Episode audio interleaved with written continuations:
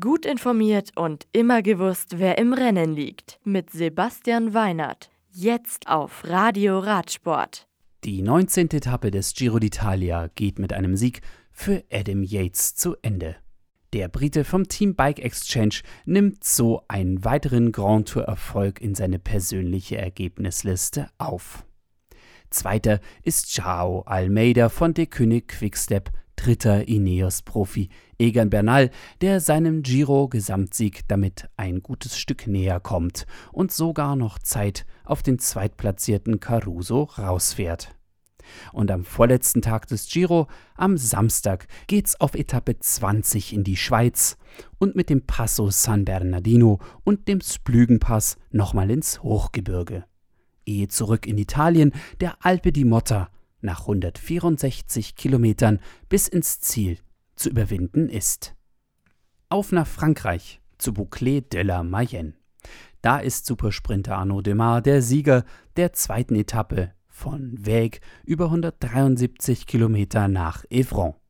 Der Groupama FDJ-Fahrer gewinnt vor Nicolo Bonifacio von Total Direct Energy und Christopher Hallforsen von Uno X Pro Cycling. Philipp Walzleben reicht ein 45. Etappenplatz, um das Leader Jersey zu verteidigen. Ehe es am Samstag auf 183 flache Kilometer mit einigen Sprintwertungen geht.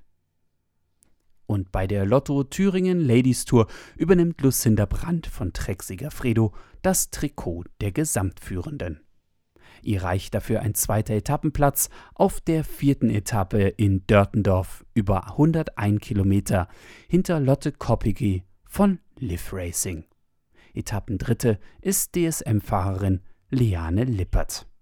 Und in Weimar verlangt am Samstag dann Etappe Nummer 5 den Fahrerinnen so einiges ab. Das Teilstück ist hügelig und über 143 Kilometer lang. Bis zum nächsten Mal und gute Fahrt. Das Radio für Radsportfans. Im Web auf radioradsport.de